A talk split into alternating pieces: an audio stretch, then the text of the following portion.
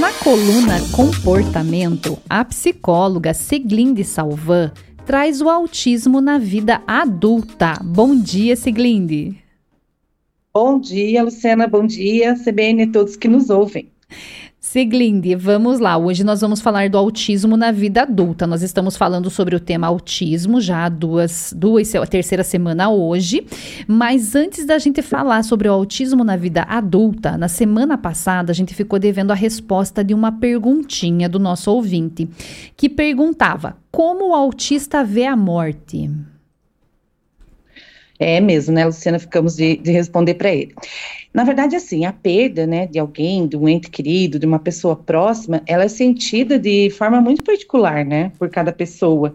E para uma pessoa autista não é diferente, tá, Luciana? O que é, o autista tende a lidar com a morte de uma maneira diferente é que ele é mais pragmático, né? É, um evento morte ele acontece na vida de todos, né, na família.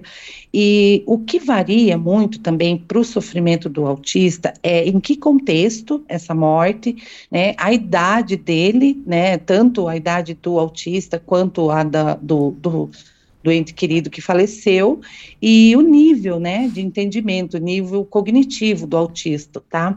Essas variáveis é que vão, né, trazer sofrimento quando acontece fora de uma sequência natural né, que é, é, nascer, adoecer, envelhecer, morrer. Né? Então, fora do contexto é o que pode trazer é, mais sofrimento para esse autista. É, o que pode, que muitas pessoas talvez que gerou essa pergunta, alguns questionamentos, é que porque eles pensam assim que o autista não demonstra, né, é, é, que estar triste, né, ficar triste pelo aquele falecimento. Mais uma vez voltando, né, em uma das grandes características do autismo, que é a dificuldade do autista em é, demonstrar emoções e reconhecer emoções. Então, provavelmente a pessoa que fez essa pergunta notou que o, o autista, para ele, né, é, é, houve o falecimento e, e, ele continuou agindo da mesma maneira. Mas isso, de forma alguma, né, é, é, não vem dizer que ele não está em sofrimento, ou que ele não vá, vá sofrer por causa da morte. Mas, assim, fechando, é isso, ele, ele atende, existem muitas variáveis aí que vão, é, que vão influenciar, né, se vai ter mais sofrimento ou menos. Mas é como a vida de qualquer um de nós, né, Luciana? Sim, exatamente, Siglinde. E agora, então, vamos lá para o assunto de hoje, o autismo na vida adulta. O que, que tem levado esse diagnóstico tardio? É, inicialmente, é, é, esse adulto não teve, né, claro, esse diagnóstico na infância. Por quê? É, a falta de informação, hoje mesmo a gente vem, é uma coisa que a gente discute muito, né? Ah, vem crescendo é, o número de autistas, é que realmente hoje os, o, o, as pessoas com informação, recebendo mais informações, os diagnósticos mais é, afinados, né? Isso tem trazido é, é, assim, o aumento, né, dos diagnósticos. E a falta, né, que eu, mais uma vez falando da falta de informação na época dos pais também levava a, ou falta de dinheiro, de procurar um especialista, né, levava essa criança a crescer sem diagnóstico, tá? É, a resistência, Luciana, o preconceito em relação a qualquer condição neurodivergente, né, as pessoas antes, antes escondiam né, tinham na família uma criança com síndrome de Down, ou mesmo o autista, de repente, do nível mais severo, eles acabavam escondendo é, essa criança, ela, ela, ela, nem a aula, muitas vezes, ela ia. Né, então, hoje, também não é diferente, muitas famílias continuam, muitas vezes, é, não, não escondendo, mas é, quando é um autismo, um autismo, mais leve, por exemplo, elas acabam é, não falando não sobre aceitando. o assunto. É, não falando sobre isso, não aceitando, né? Por exemplo, a escola é a primeira a dizer que existe alguma coisa né, diferente, que existe algum comportamento diferente. A mãe troca de escola.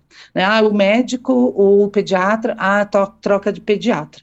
Então, isso é, ainda é normal também, voltando mais uma vez, o preconceito, né?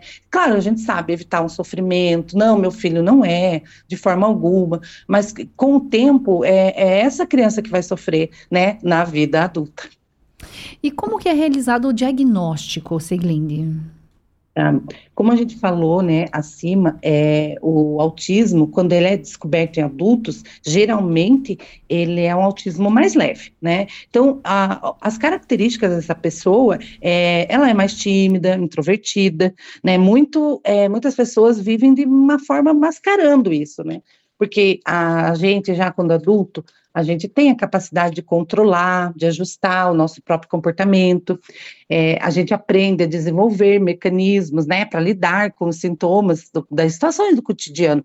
E o, o, autista adulto, a mesma coisa, ele vai aprendendo, né, é, ele vê alguns sinais no dia a dia, mas ele acha que pode ser somente uma timidez ou um jeito de ser e, por consequência, desculpe, é, vai vivendo de uma forma se, é, se readequando, né, tentando caber nos lugares. Mas o espectro autista afeta diretamente, né, como a gente já falou, ele afeta diretamente as habilidades sociais de comunicação. É, muitas pessoas elas buscam especialista, especialistas de saúde mental, psicólogos, psiquiatras, com essas queixas, né, de não conseguirem se conectar com as pessoas, sabe? Ou fazer uma relação durar. Então, ou também buscam por outros prejuízos tá, causados né, pela, de, pela, por essa socialização, a ansiedade, depressão, porque você imagina, uma, como a gente até já comentou outras vezes, é, essa criança ela vai crescendo diferente, ela vai se é, tentando caber, ela vai tentando se agrupar, fazer parte daquela, daquele grupo, mas ela, ela é diferente. Tanto ela não aceita algumas situações, como o grupo não aceita. Então, essa criança, ela vai crescendo, vai um adolescente ansioso, depressivo. Então, busca-se um profissional de saúde mental e ali acaba descobrindo, né, é, é, além dessa, descobrindo que pode ter um, um, estar dentro, né, do espectro autista.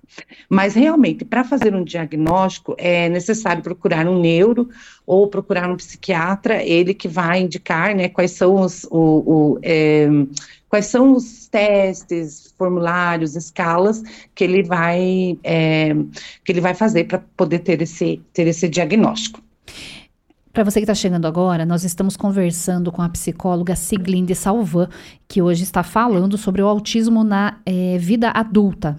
É, é, Siglinde, e os sinais que indicam que você possa ser um adulto é, no espectro autista? Tá.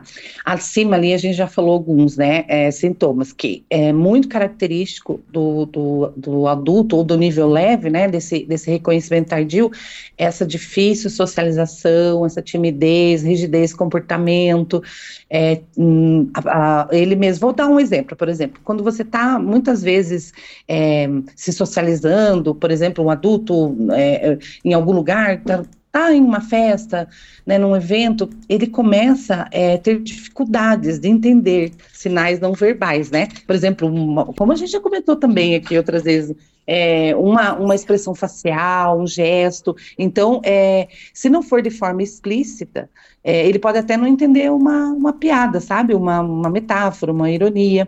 É, para eles é preciso explicar as situações no mínimo detalhes. Então a gente fala assim, ah, é, a minha prima, o meu amigo é super detalhista, para ele tem que explicar direitinho. É, e não conseguir reconhecer, né, e, e identificar sentimentos e emoções dos outros é mais uma outra, outra característica, né, do, do, do do autismo na vida adulta. Eles podem, às vezes, muitas vezes parecem ingênuos, não vê malícia nas coisas, né, justamente porque eles, para eles, tudo é muito literal, né, e não se sentem à vontade, muitos não se sentem à vontade de receber, dar afeto, evitam beijos, abraços, tem, é, muitos chegam a falar assim isso em, né, em, em sessão que não gostam de pessoas, né, não querem pessoas próximas, então é uma, uma, uma característica são hiperfocados, né, podem falar sobre um assunto específico por horas, e geralmente também tem alguns sintomas mais físicos, né, ele tem uma sensibilidade maior, não, não suporta muito barulho, ambiente muito agitado, pode ter dificuldade de usar determinado tecido, sofre com sensibilidade à luz, né? Também pode ter restrições alimentares, isso é muito comum. É, e como, por exemplo, a textura, cheiro ou gosto de determinadas comidas. Tem pessoas assim que é, separam a comida no prato. Então, claro, nós estamos falando aqui de, de algumas características, né, Luciana? É, não porque a pessoa está ouvindo em casa e fala, ah, nossa, eu tenho, de forma alguma. O diagnóstico do autismo, ele é muito específico, tá? Ele tem, são dois, né, são duas, dois lados, o lado A, o lado B, que existem prejuízos e que eles precisam é, exatamente existir, né, prejudicar a vida da pessoa para que seja um autismo. Então, se alguém de repente tem essa, é, se, se enxergou nessas características, o ideal é procurar um, um profissional de saúde mental, um psiquiatra ou um neuro, que ele vai encaminhar, né, para testes e, e também muito na, na clínica, né, no olho clínico, na conversa, observação.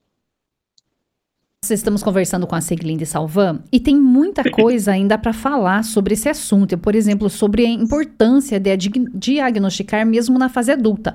Mas isso a Seglinde vai responder só na próxima sexta-feira, quando a gente voltará a esse assunto. Seglinde, muito obrigada pela sua participação hoje. Ah, obrigada, Luciana. Bom final de semana a todos. Obrigada. Vamos para um rápido intervalo. Eu te espero na sequência.